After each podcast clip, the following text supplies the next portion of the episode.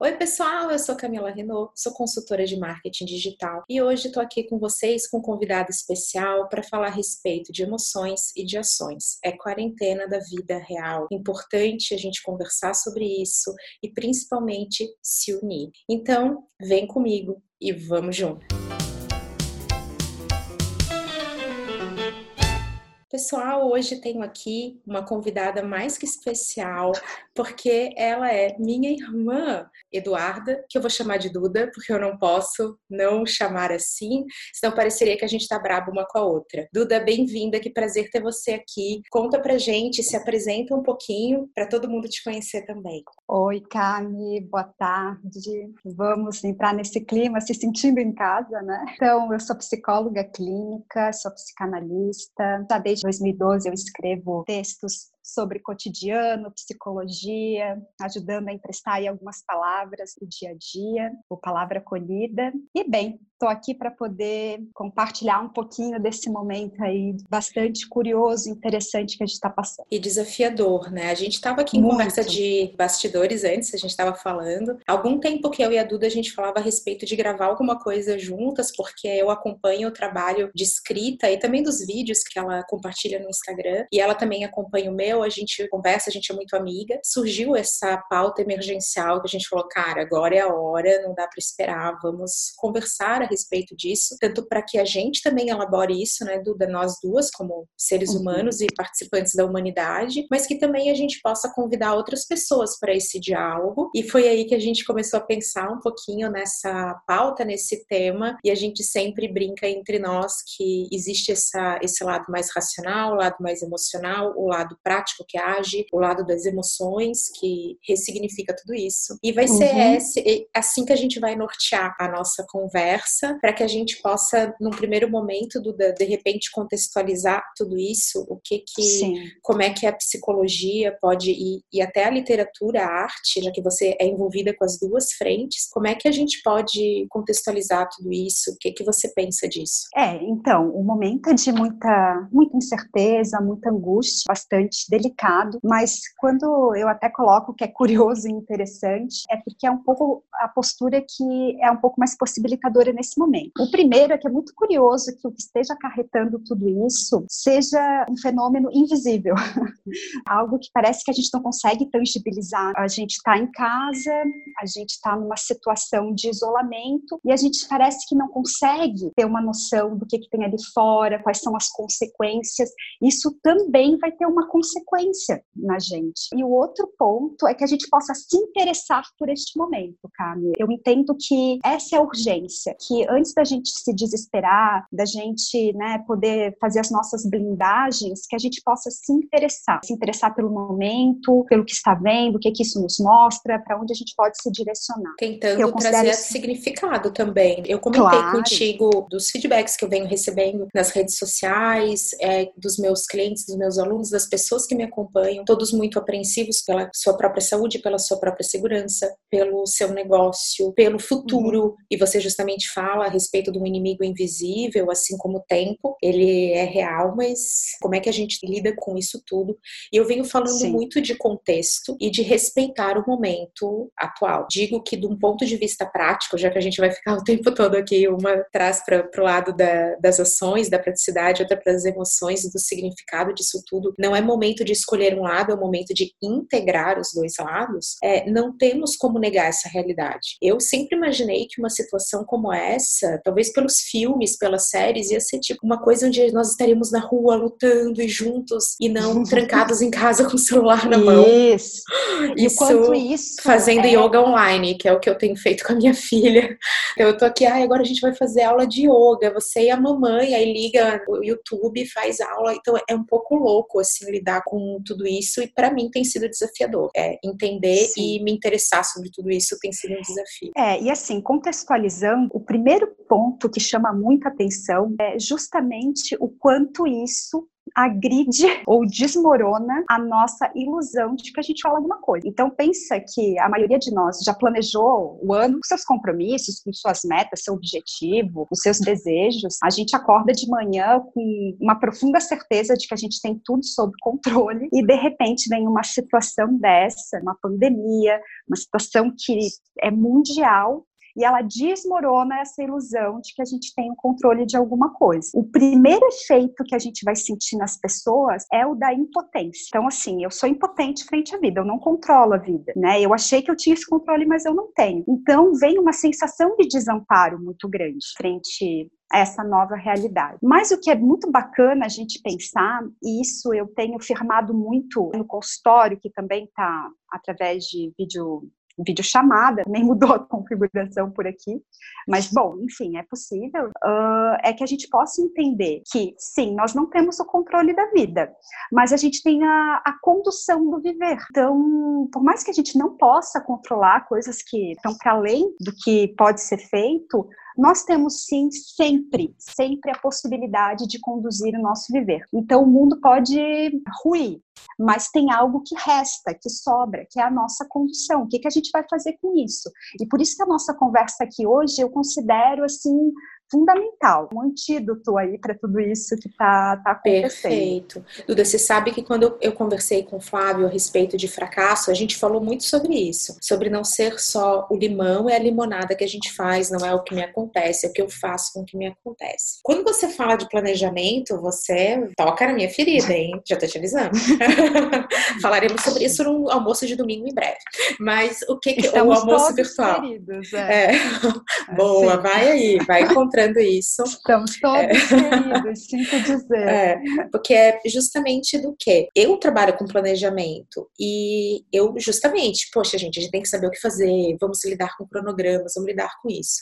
E eu falei, inclusive, na live, é, eu tive ao vivo com todo mundo no Instagram e eu também tive ao vivo com os meus alunos num curso que está acontecendo agora.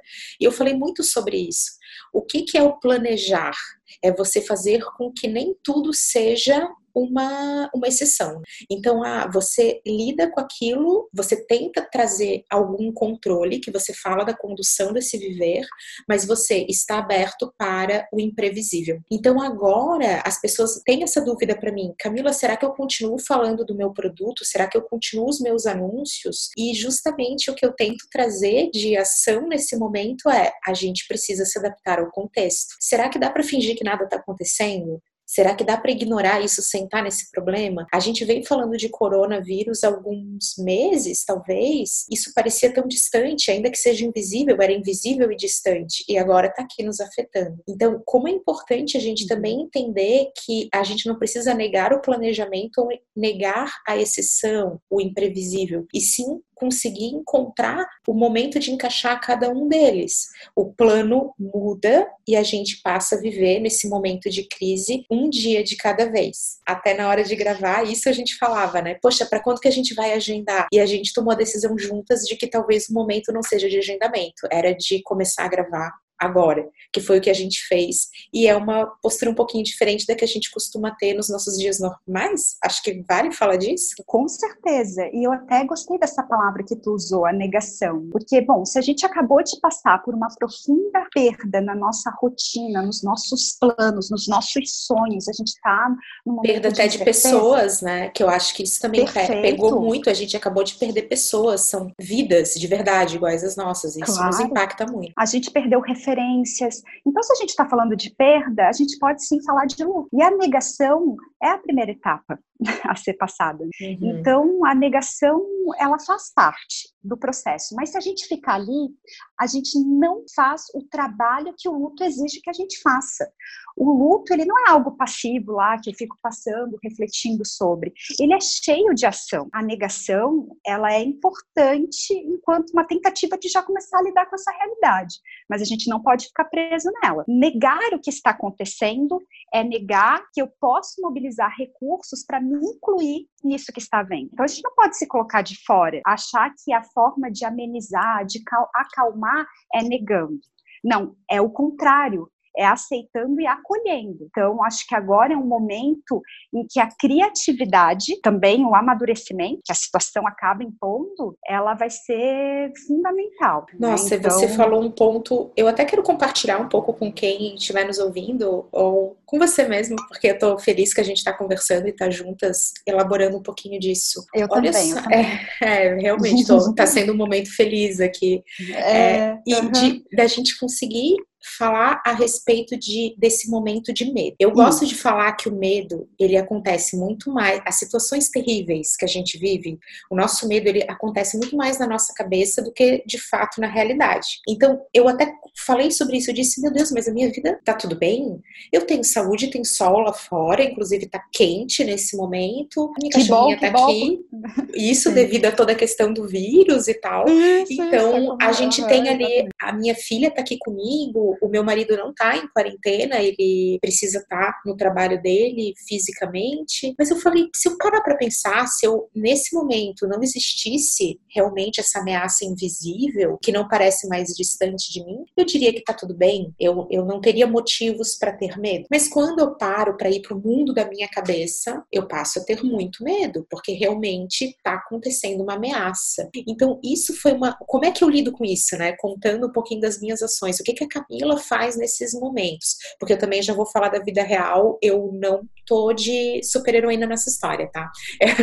eu tô no desafio. Eu não, tô, não está tudo super bem, eu não tô podendo fazer fotos é, de, inspiradoras nesse momento. Eu tô na vida real mesmo, mas a minha maneira de lidar com isso é agindo. Então, se eu fico pensando no mundo das ideias, se eu fico assim, ai, o que vai ser, o que será, eu, eu fico meio que paralisada, eu fico muito ansiosa. Então, o que então. eu passo a fazer é agir. Eu começo a, então eu vou falar com alguém, então eu falei, Duda, vamos fazer um podcast, Duda, eu também acho que tem que falar sobre isso. Aí vamos, sabe, a ação parece que ela me tira dessa inércia que aí sim eu começo a ter um pouco mais de sofrimento, além do desafio de adaptar. É, porque a ação é, entre aspas, a, o movimento é a cura da paralisação. E o que, que paralisa? O pânico. Então, acho bacana, em primeiro lugar, a gente começar a acolher melhor o medo. O medo, ele nos protege. Se eu não tenho medo, eu me jogo do abismo. Quem está com medo agora está se protegendo. Isso é ótimo. É inclusive o que a estratégia, né? É, olha, se protejam, porque se protegendo, vocês estão protegendo os outros. Toda a, a política de saúde que está sendo mais eficaz, isso é comprovado, tá? Eu acho que tem umas coisas aí que já tem que começar a desmistificar.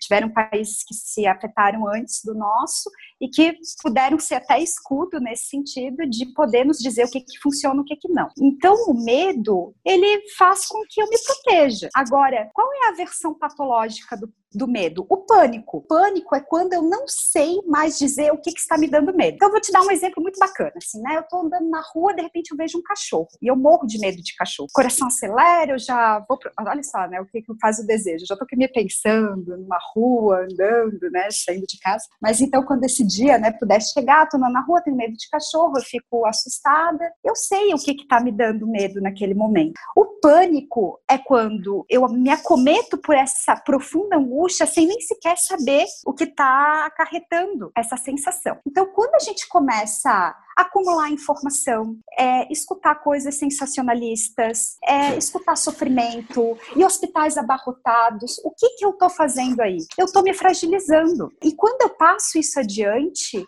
eu acho super importante a gente falar sobre isso. A gente é responsável por aquilo que a gente propaga. A gente não propaga só vírus.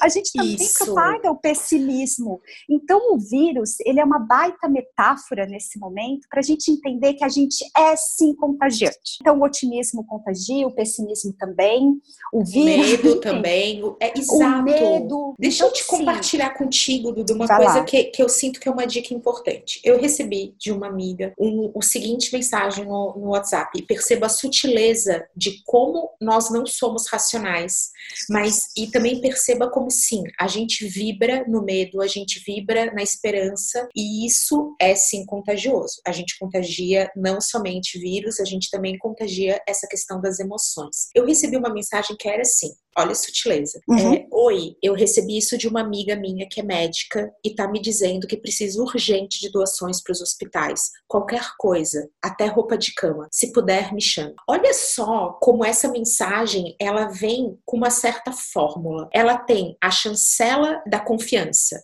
alguém que te encaminha e fala: Oi, uma amiga minha. Ela traz a chancela da autoridade, que é médica, e às vezes é assim, que mora na Itália, é, ou então que já foi ministro da saúde. Eu já recebi diversas mensagens que seguem essa fórmula. Aí ela traz o quê? A tua empatia, a tua vontade de ajudar. Os hospitais estão precisando da sua doação. Só que o que, que você lê nesse momento? Meu Deus, agora tá comigo, porque até os hospitais estão precisando de tudo, acabou. Você tá aqui dentro e você já imagina hospitais lotados com pessoas realmente passando por uma situação terrível, você começa a se colocar no lugar. Se você puder ajudar, me chame ou encaminhe isso para alguém que possa ajudar. Na hora, isso é quase que uma fórmula mágica de botar o nosso cérebro no modo do desespero e a única coisa que você faz é encaminhar aquilo para todo mundo que você conhece, porque você quase que se paralisa e você não para para refletir. O que, que a gente tem que fazer antes de compartilhar? É parar um minuto para refletir. Será que tem um Isso. hospital realmente? É, gente, é segurar um minutinho. Eu parei, eu li aquilo e na hora eu fiquei morrendo de medo. Eu falei, não, mas calma. Que hospital que tá nessa situação hoje? Tudo que eu vi de notícias é de é realmente parece que tá tudo sendo montado. Talvez não seja a estrutura ideal, mas eu não. Será que isso é verdade? E eu respondi para ela: Oi, qual foi a sua amiga que mandou isso? Porque eu gostaria de fazer algo estruturado e eu gostaria de saber o nome do hospital e o nome da médica. Então foi a maneira também de proteger a minha amiga que foi vítima Perfeito. disso também. Ela também foi vítima do medo. E ela disse: Não sei, recebi de alguém que eu confio. E aí a gente começa Isso. a entender como as pessoas mal intencionadas, que não estão vibrando no apoio, não, não elas estão vibrando em ver o circo pegar fogo, porque, gente, essas pessoas também existem. É, uhum. Elas sabem usar todo esse mecanismo de funcionamento biológico, emocional, e aí a coisa se alastra e fica muito maior. Então eu acho importante também dar essa dica antes de compartilhar. Tente encontrar essa estrutura da autoridade, da empatia, do medo na mensagem que você recebe e lembre-se, a gente é sim responsável pelo que a gente compartilha, especialmente Isso. nesse momento. Ou até se mobiliza a raiva, a indignação, fazer com que a gente decida caminhos contrários do que estão sendo nos orientados orientado. E é muito bacana porque, assim, nesse ponto, uh, eu acho que a linguagem ela é fundamental para fazer a gente poder pensar o nosso mundo. Porque a gente não é mais instinto, é, animal, nós somos civilizados. O que, que a gente percebe assim como radical diferença? Nós falamos, nós nos comunicamos, a nossa linguagem corporal, a forma como a escolha das palavras, como tu está colocando. Então a gente é permeado pela linguagem, certo? Então esse ponto em que nós estamos, ele sempre faz com que a gente vá tentar fazer uma apreensão disso através do campo da linguagem, que a gente pode estar falando também do campo metafórico. O que, que eu quero dizer com isso? É muito interessante que a forma como a gente está lidando com isso tudo, ou o que a gente está tendo que lidar, falam do problemático dos nossos tempos. Então, um exemplo: o que está sendo convocado é que a gente lave a mão o tempo todo, que a gente né, faça pontos de parada. A gente está sempre no automatismo, é automático. E de repente vem toda uma situação e diz que a gente tem que parar o tempo todo para se desinfectar. Meu Deus, e a é... gente percebe que toca o rosto a cada mil vezes. Eu, cada vez que eu toco o rosto, eu começo a tomar consciência de coisas automáticas. É... Isso é realmente, Mas, você tem toda a razão. Olha, e como, e como isso é importante, o que tu acabou de falar, tomar consciência. Então, uh, quando tu me fala que você fez um ponto de parada, tu higienizou a mensagem, digamos assim, não, pera lá, mas que hospital é esse? Que amiga é essa? Que medicina é essa? Nesse sentido, né, de fazer uma série de interrogações que até poderiam levar um post, essa mensagem super agregou, é isso aí mesmo. Isso, Poderia ela é verdadeira, perfeito. Não estou dizendo que tudo é falso, e sim que é... a gente pode pensar junto. Mas a ideia agora é que a gente possa fazer pontos de parada. E esses pontos de parada é a gente começar a sair do automatismo. E eu volto a dizer, por que, que isso está atravessado pela linguagem? Porque é metafórico, não é só para o contágio do vírus. O que está sendo convocado para a gente, a gente pode ampliar como algo que precisa ser feito. Então, o que, que a gente, quantas coisas estão automatizadas no nosso dia? A gente se permite esses pontos de parada para poder entender para onde está indo as nossas ações, os nossos direcionamentos. Então, eu volto a dizer, vamos nos interessar por este momento, porque ele é sim interessante para a gente poder fazer links, para a gente poder fazer interpretações que nos ajude para além dessa ideia de que não há nada a ser feito. Então, de novo, nós somos condutores do nosso viver. Se por um lado veio um monte de exigências que parece que amarrou as nossas mãos e a gente não tem o que fazer, a gente, se a gente vai ampliando, né, a questão, a gente vai entendendo que a gente tem um bocado de coisa que a gente vai ter que olhar nesse momento e vai ter que muito trabalho pela frente. Olha só, você falou algumas coisas que me fizeram pensar. Eu tenho uma frase para mim, que sou uma pessoa que trabalha com internet, que tem uma vida agitada, que faço muitas coisas ao mesmo tempo, e que até você sempre diz, nossa, você consegue fazer coisas, muitas coisas ao mesmo tempo. Eu sempre digo, com doses de foco. E esse momento atual tá me tirando esse foco, porque eu tô em casa sozinha, com filha, cachorro, cliente, aluno, internet, tudo acontecendo, e, e para mim tá sendo muito desafiador conseguir focar nas coisas coisas, conseguir focar naquilo que eu entendo que é o momento de, de fazer naquela hora. Exemplo, eu quero responder um cliente que está preocupado, eu quero dar esse apoio, mas a minha filha me convoca a uma outra situação. Então, isso é do desafio. E tem uma frase, Duda, que eu levo muito para mim como um aprendizado pessoal, já que eu lido com essa situação do muita coisa, do, de um digital que é 24 horas, 7 dias por semana, e que você fala do tempo de parada. Uma frase que eu gosto muito é assim: quando cansar, descanse. Não, desista. Então, a gente às vezes, na tentativa de, uou, vamos lá, temos agora que ser ultra produtivos na quarentena, porque olha suas dicas e tal, você pode levar a uma situação de desistência da anti-resiliência, que é uma palavra que vai permear aqui a nossa conversa, né? Resiliência uhum. ser de borracha e não de cristal, é você conseguir manter essa forma, é você ter nova forma, é adaptação, uma forma Que linda de... essa frase. Ai, obrigada. Ai, gente, isso é, isso é muito Duda, tá? Isso é muito Duda, jeito Duda de ser. Então, ao invés de eu simplesmente largar a toalha, me apavorar, acabou tudo, agora já era, parar para descansar.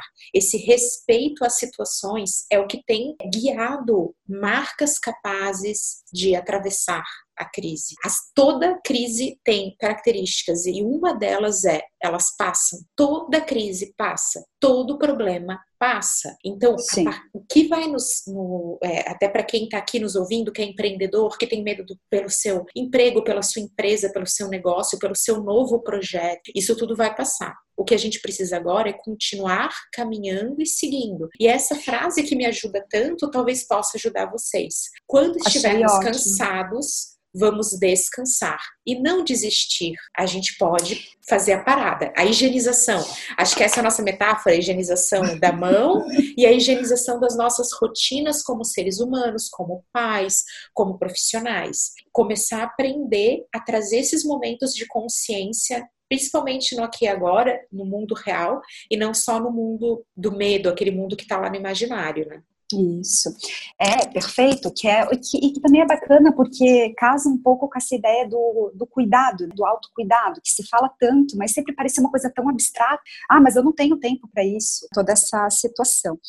E tu traz esse conceito, né, da resiliência, que eu acho que casa muito pra gente falar disso nesse momento. Eu até trouxe um vídeo que eu fiz ontem, uma história que eu acho que ajuda muito a gente a pensar esse momento em que a gente está tendo que rever o nosso abrigo, que é a história até dos três porquinhos. Quem é do, né, de uma geração aí que cresceu com essa história, mas tem um porquinho que constrói a, a casa de palha, um de madeira e o outro de concreto para se proteger do lobo mau. De tijolos, de tijolos. De tijolos, de tijolos. Tijolinho muito bom. Tijolinho. Você está muito moderna. Na época dos três porquinhos era tijolo, mas vamos lá. Isso aí, cada um segue com os seus recursos. Eu adoro trazer histórias, mitos, é, contos, porque eu gosto muito de trazer uma linguagem que seja acessível, metafórica, senão a gente fica cheio de jargão, conceitos, enfim, e bem dizer, a gente tem que ser entendido, né? A gente tem que conseguir trazer um certo conforto de, e poder compreender.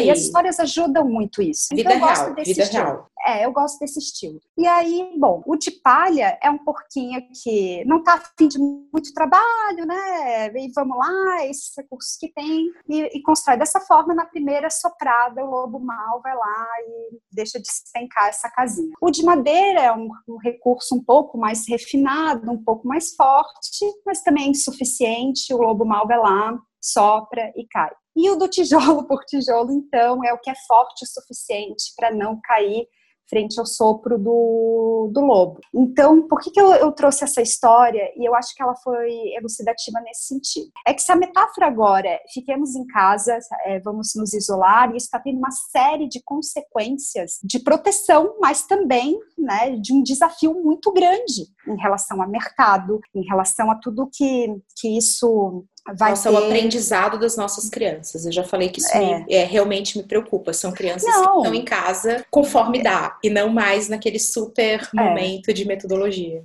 Eu já vou falar sobre esse desafio. Eu acho que absolutamente tudo está sofrendo uma forte influência disso tudo. Mas o ponto é que agora é o momento da gente se questionar quais os recursos psíquicos, emocionais que a gente vai ter que mobilizar para poder construir um abrigo que se sustente, que não vai cair na primeira soprada. E a resiliência, ela é sim um tijolo muito importante, porque ela vai ser decisiva. É como se a gente pudesse brincar de pegar um fio que se estica e quanto mais ele se estica, com a possibilidade de retornar a como ele, era antes sem alargar percebe? Então, quanto mais a gente puder, nesse momento, ser flexível ao que nos está sendo exigido, vai fazer a gente sofrer menos. Porque se a gente for muito duro, a gente vai quebrar, é. é. se quebrar, nesse sentido, né? Então, a resiliência, a inteligência emocional, estou falando conceitos que são em larga escala, ditos mais socialmente, eles vão ser decisivos para que eu possa entender esse momento não como uma punição, mas como uma oportunidade. Porque a crise, ela sempre passa. Isso eu estou garantindo. A crise vai passar. Vai, mas, vai passar. Não, isso, é, isso é uma característica intrínseca é. de toda crise, gente. Toda isso. crise passa. Senão ela não é então, crise. Não, não é eu e Cami garantindo isso para vocês, é os fatos, né? Isso. Então, é assim. Mas eu vou um pouquinho mais além. Isso, para quem trabalha com, com consultório, com sofrimento humano, com condição humana, sabe? A crise, ela é motor de crescimento. Não existe desenvolvimento sem crise. Inclusive, quem tem filhos sabe que as crianças nos saltos de desenvolvimento que a gente fala é um mês de muita trabalheira dentro de casa. São quarentenas próprias.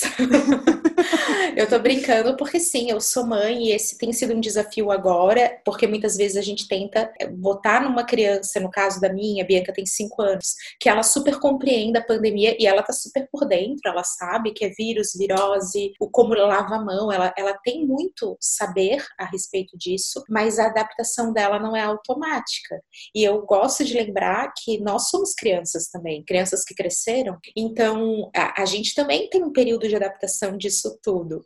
Duda, você sabe, porque a gente trocou alguns áudios, que nos primeiros, no primeiro dia disso tudo, de isolamento, veio assim, dica do home office, aí eu, nossa, a gente vai poder estudar, nossa, a gente vai poder é, tirar aquele projeto do papel, e aí eu fui cozinhar um bolo, uma nega maluca que era uma coisa que ia ser no final de semana, mas ela virou uma coisa do agora, e aí começou a cair uma real em mim, falando agora um pouquinho de mim, começou a cair uma real do, nossa, mas não vai poder ter nega maluca todo dia, isso vai ser um vai se estender por um período e eu preciso buscar uma adaptação, que foi a palavra que você falou, a respeito de aprender a lidar com isso. Essa dificuldade vai me ensinar, ainda que esteja sendo um super desafio, porque eu ainda não pude, tá, pessoal, fazer assim aquele vídeo com a Bianca sentada no colo e uhum. participando de reuniões e super quietinha. Eu vi muito disso nas redes sociais, alguns colegas com seus filhinhos encantadores ali. E a Bianca, ainda que apareça em momentos encantadores, com cinco anos ela não consegue ficar meia hora quietinha, meia hora super concentrada concentrada numa atividade. Ela falou que ela conversou com os amigos via FaceTime, e isso eu acho muito legal, mostrar como as crianças gostaram de ter esses momentos, tá? De conversar uma com outra através de videoconferência. Acho que todos os adultos também estão fazendo isso, se encontrando mais do que presencialmente. Mas é, para ela não,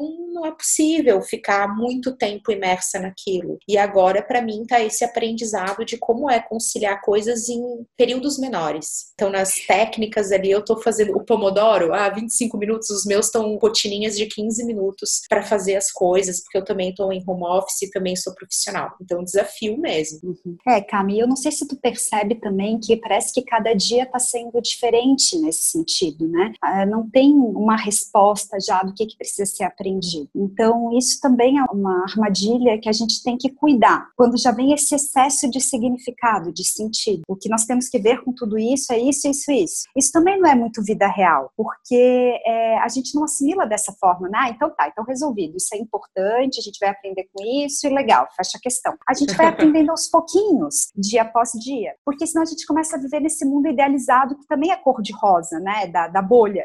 Então, se a gente estava numa bolha do automatismo, né? Então, eu nem paro para pensar. Se agora a gente também tratar essa realidade como, olha só que incrível, vai ser só aprendizado, vamos lá, abraça a crise e aprende, uhul, a gente também está em outra bolha, a bolha da fantasia. Porque as coisas, na prática, elas não são assim. Tem dia que a gente vai ter uma esperança diferente, que a gente vai ter um insight, que a gente vai ver que uma coisa funcionou, na outra vem a vida e passa por cima com uma outra questão que aparece, e aí a gente se vê impotente de novo. Então, agora, como também é característico dos momentos de crise, tem algo que é do dia após dia e que é a partir disso que a gente também vai entendendo o que, que precisa ser feito. Então, você falou de nega maluca. Não tem receita de bolo agora. Não sei se em algum momento já teve, mas tem momentos que são um pouco mais. Parece que a gente tem uma estabilidade maior, a gente consegue mensurar melhor algumas coisas. Agora não é esse momento.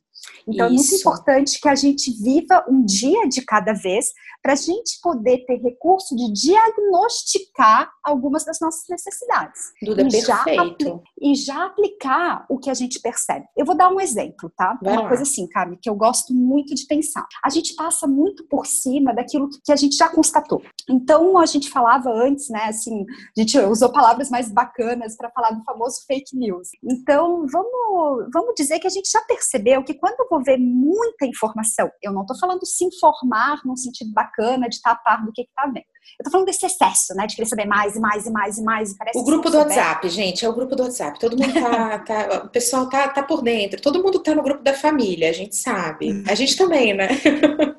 Então, é. estamos, a gente tem tá alguns grupos de família, então a gente está falando com conhecimento de causa aqui. Mas sabe que, assim, a minha experiência, desde a semana passada, né, em contato com pessoas que estão em muito sofrimento com tudo isso, é que algumas têm um pouco o movimento de investigar. Não é só no grupo do WhatsApp, não.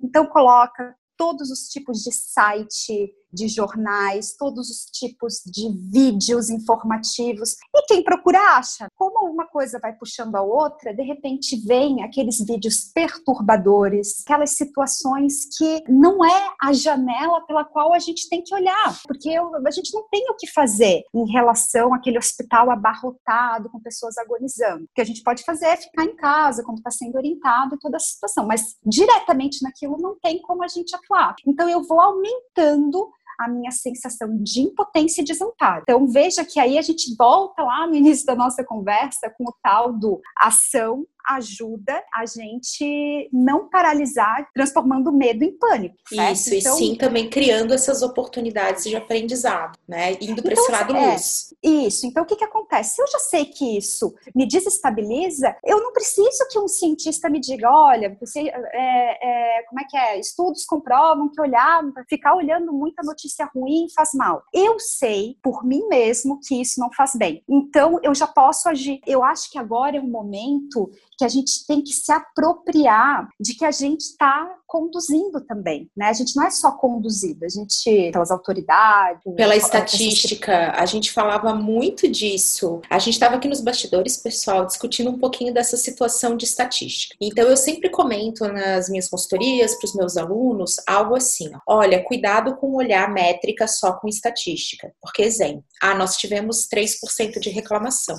Isso parece pouco, isso não incomoda em nada. A partir do momento que a gente faz um print ali no relatório, coloca o, relato das três, assim, escrevendo ali cada letrinha da reclamação, três reclamações, aquilo nos incomoda muito mais. Então, esse uhum. quantitativo e qualitativo tá parecendo muito agora. Então a gente fala assim: ah, percentual de mortes é tanto. Fala, nossa, isso não é nada. Aí de repente você você realiza assim, você pensa, meu Deus, mas é uma vida, podia ser a minha, podia ser do meu vizinho, podia ser meu filho, meu marido. E aí você fica, nossa, isso é muita coisa. Então a gente também tá lidando, né, Duda, com essa ambiguidade, com essa coisa de, dependendo do prisma que a gente olha, muda toda a nossa percepção. Cami, tu entrou num assunto assim que eu acho que é um prato cheio, porque do jeito que, né, ainda continuando na metáfora, né, do Covid, a gente pode pensar que do jeito que tem a população de risco, de contaminação e vira óbito, é, a gente também vai pensar, a gente pode é, também perceber uma certa população de risco psíquico, vamos dizer assim. Né? Isso, né? exato. Nesse Eu sentido, acho que é bem isso mesmo. As pessoas nesse sentido das, para além das... do vírus, né? Para é, além do vírus. Como sobreviver a esses tempos? Então, o que eu percebo é que tem algumas tendências de ser no mundo que vão ser mais custosas. Se eu tenho uma personalidade que tende ao ressentimento, que tende à vitimização no seguinte sentido: ah, isso tudo está acontecendo porque não foi feito tal e tal coisa, porque é comigo, justamente agora. Está todo mundo numa situação delicada. Então, se eu me coloco nessa posição de que se algo tivesse sido diferente, isso não estaria me acontecendo, vai ficar mais paralisado, vai ficar mais impotente, porque bem dizer, isso é um dado da realidade, nos atravessou, está acontecendo, independe da nossa vontade. Isso. Uh, e aí, o que que acontece? Se eu saio dessa posição de que se tivesse sido diferente, o que não poderia ser diferente, eu já começo a ficar mais ativo nesse processo. Então, é quase que passa régua, tá acontecendo, não adianta achar culpados, agora é poder lidar com isso. Um outro ponto, as pessoas que querem resultados imediatos e que têm uma tendência maior à ansiedade. Agora vai ser um momento onde aí a gente retorna ao conceito de resiliência. Como é que eu tenho um, um recurso de adaptação? Quando eu consigo justamente suportar o tempo que as coisas levam, dar o tempo de um compreendimento, de um diagnóstico da situação. Então, isso vai na contramão do imediatismo na contramão, que agora é um momento que também vai ser guiado pela espera, né? Por aguardar dia após dia, poder entender que agora vai ser muito tentativa e erro, tentativa e acerto, é aprendizado para as duas situações. E um terceiro estilo de ser que pode dar problemas é quando a gente é muito racional ou muito objetivo que aí casa perfeito com o que tu estava falando dos números. Se eu sou uma pessoa muito analítica, que me prendo muito aos números, né, onde eu quero ler o mundo que está acontecendo através de dados, eles não são muito otimistas. São números é, seja pela via da economia, seja pela via da saúde, eles estão assustando. Então, agora é um momento que a gente tem que exercitar que a gente não veja só números. Porque se a gente só vê número, a gente não cria o espaço necessário para se surpreender, para entender que muitas vezes o racional também é uma defesa, né? Uma defesa a essa realidade. A gente precisa entender ela de uma forma ampla. Isso, a gente já teve a lição do inesperado. O inesperado já nos aconteceu pro mal, ele pode nos acontecer pro bem também. Né? Isso. Tudo e tá assim, dois lados, né, Duda, agora. Tudo tem essa, esse viés, assim, a gente tem que evitar. Vários lados. Então, exato, perfeito. Acho que você expressou melhor. Vários lados. A gente tem agora que saber visualizar outras perspectivas. Então, esse esse é o ponto. Se eu vejo só o lado numérico, eu não vou conseguir enxergar os vários outros lados. E foi bacana tu falar dois lados, porque isso é uma tendência humana, a polarizar. É bom ou é ruim? É certo Isso vai ser exatamente. Eu já trouxe pro, pro senso comum. Ó, gente, eu represento o senso comum nessa conversa. Hein? Não, então é não. isso, não, mas é que é isso. Eu não tô falando até com demérito, não. Tô falando como sim. É, claro. é, é, tão natural falar dois é. lados. Não, gente, não tem dois lados. Não tem certo ou errado nesse momento.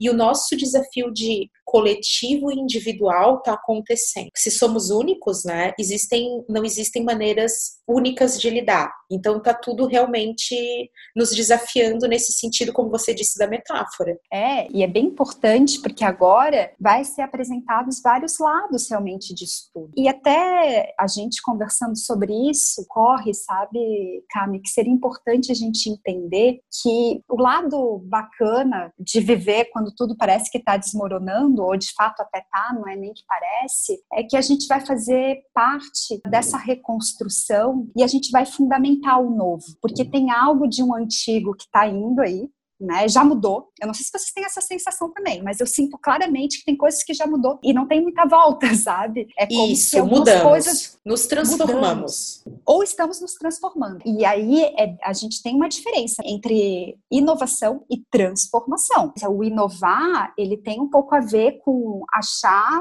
algo que vá além em momentos de crise. A transformação, ela tem a ver com algo que, que morre no processo, que a gente tem que reinventar. Não é inovar, é reinventar mesmo. Né? Isso, né? perfeita a tua analogia. São, são dois efeitos acontecendo que se parecem, mas são diferentes. São, são. A reinvenção, ela, do ponto de vista psíquico, tá?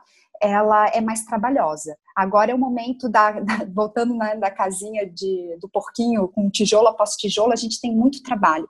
E se a gente quiser pular a etapa do trabalho, a gente vai ter uma casinha de, de, de palha, palha, muito vulnerável.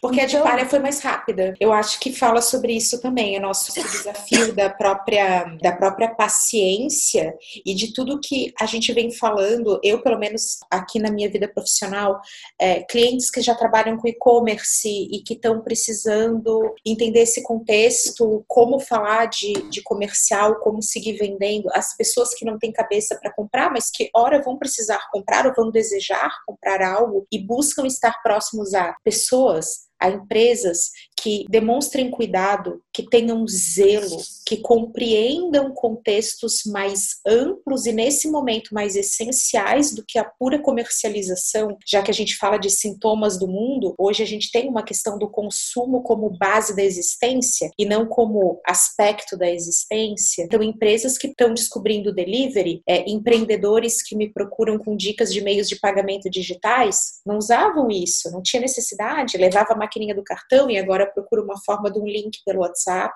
Empresas uhum. que buscam as redes sociais para estar presentes e que percebem essa possibilidade de não mais ter somente vitrine, porque rede social não é vitrine, é conversa, e aí a gente passa a realmente humanizar também marcas. A gente está falando aqui de vários aspectos de humanização do ser humano e suas questões, e suas oportunidades e crises e, e aprendizados e crescimentos. Mas é, eu que trabalho com marcas que buscam também é, estarem mais presentes nesse contexto, a gente está falando também de transformação, a gente está falando de conversa e não mais só de vitrine, só de empurrar, também de acolher, também de zelar então, sem uhum. dúvida, eu consigo enxergar oportunidades para tão logo esse momento tão crítico, porque é muito difícil a gente enxergar a oportunidade no meio do furacão rodando, mas tão Não, logo isso, respeitando esse momento de pico de crise, assim também muitas oportunidades. Nesse sentido, da reinvenção e transformação, né? Inovação e transformação para marcas e para as pessoas. Isso mesmo. E até eu tá chegando até até mim, né? Através de publicidade mesmo, as pessoas trazendo isso, fique em casa, nós levamos até você, tu comentasse de transformar em acolhida. Eu não sei vocês, mas eu me sinto mais protegida, parece, assim, né? Parece que vem uma sensação, ai, ah, estão olhando pela gente também. Eu acho que isso que tu coloca, né, de é, trazer uma tônica que parece tão negativa, também para uma linha de cuidado, de amparo. Então é muito bacana para perceber o quanto a gente vai se, se reinventando, o quanto se regenera algumas situações. Agora está muito é, bem, bem forte esses recursos de criatividade também, né? Tô achando muito, muito criativo o que está aparecendo. A gente precisa. Essa atuação, eu sempre brinco, vou falar uma coisa que eu, eu falo muito em, em sala, que vai parecer meio filosófico, mas é uma coisa que eu gosto de pensar. Eu sinto o ato de criar como algo divino, você poder criar. Só que a gente, às vezes, pelo senso comum, a gente acha que criar é só, por exemplo, um artista. Ah, ele vai criar um quadro, ou então ele vai criar um texto, mas a gente pode criar e ser criativo no nosso dia a dia. Quando a gente vai cozinhar o bolo de chocolate que eu falei, aquilo é uma criação, ele não existia e eu tornei real. Ou quando a gente vai adaptar o nosso negócio, nós estamos criando. E essa, essa coisa que une a ação com a emoção, que eu acho que é o ato de criar, porque você tem um propósito, você está com foco naquilo, você tem o teu objetivo, mas você vai lidando ali o bolo que não cresce, a cauda que não engrossa, ou então aquilo que deu tudo certo, cada um com o seu contexto, isso vai trazendo realmente melhores momentos para gente e para as nossas marcas, para as nossas empresas também. Então a criatividade, o ato de criar nesse nesse momento, vai trazer oásis de calma em meio a esse turbilhão, que eu acho que é o que todo mundo quer, né? Eu, pelo menos. Eu tô falando aqui de mim. eu tô buscando esses pequenos oásis, esses pequenos momentos também de, de calmaria, já que a minha rotina, eu vejo pessoas como lidar com tédio. Eu fico pensando, mano, que tédio. eu tô nesse momento meio crazy, tendo que lidar com tanta coisa com uma velocidade muito grande, apesar de lá fora eu tô em casa, eu olho para fora e eu não vejo uma pessoa, não vejo um cachorrinho, não escuto carros. Então, como é que pode, né? Duda, acho que você pode falar melhor sobre isso, sobre como é que a gente pode estar, tá, ora, em aparente calmaria e ao mesmo tempo efervescendo, seja de criatividade ou de emoções não tão positivas, entre aspas. É, é bacana pensar também que as realidades são diferentes. Então, quem tem filhos, quem não tem, quem já tem uma vida produtiva, quem pode fazer por home office, percebe que isso vai ser dramaticamente diferente na realidade de cada um. Tem gente que está entediado mesmo, isso é uma verdade. Tem gente que o trabalho aumentou, porque já tinha tudo adaptado de alguma forma. Com as crianças em casa, isso também acaba numa sobrecarga. É, pessoas e... que estão preocupadas com seus pais, com seus avós. O nosso caso, né? Nossos pais estão super bem, a gente sabe que eles estão